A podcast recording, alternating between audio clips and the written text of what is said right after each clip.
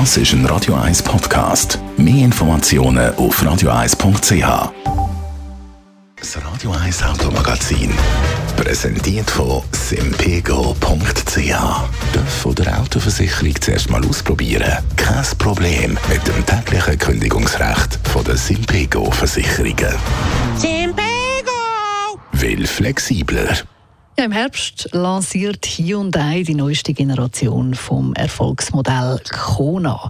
Während viele Marken ja nur noch auf Elektroautos setzen, gibt es beim Kona auch in Zukunft immer noch freie Antriebswahl.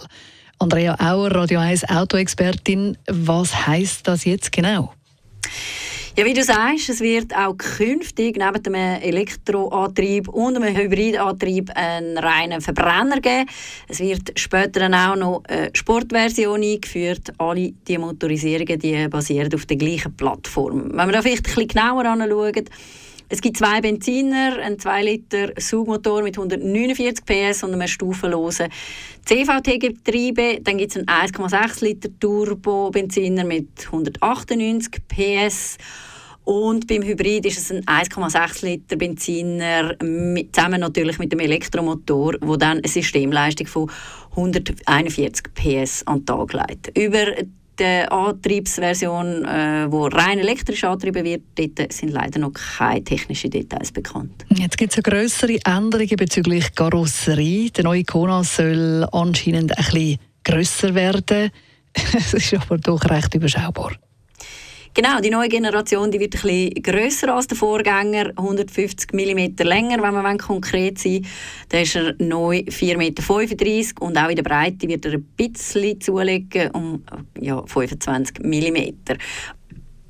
Und was sicher auch noch äh, wichtig zu erwähnen ist, der Radstand, der wird 60 mm größer. Das bedeutet dann nämlich auch viel mehr Platz im Innenraum. Ich glaube, jetzt in Sachen Beifreiheit werden es etwa 8 cm mehr. Also mehr Beifreiheit, das klingt doch schon mal sehr gut. Was ändert sich im Design?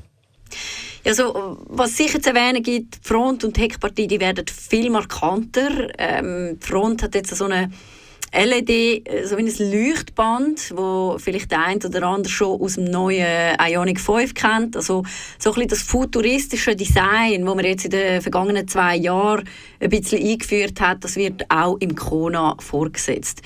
Und dann gibt es noch eine Unterscheidung zwischen der Elektroversion und dem Verbrenner. Die Elektroversion, die hat äh, beim Grill, wenn man so will, wo es ja eigentlich in der Elektroversion nicht mehr gibt. Also eigentlich um die Frontscheinwerfer herum hat es so eine, wie eine Pixelstruktur, eben, wo man auch schon aus dem Ionic 5 kennt und das ist so ein bisschen das grosse Unterscheidungsmerkmal zu den Verbrennern. Danke vielmals, Andrea Auer, Radio 1 Auto-Expertin, zum neuen Hyundai Kona, der im Herbst rauskommt.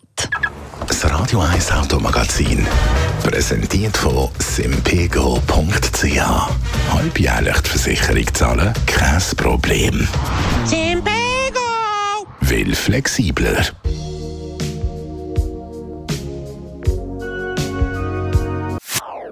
Das ist ein Radio 1 Podcast. Mehr Informationen auf radio1.ch.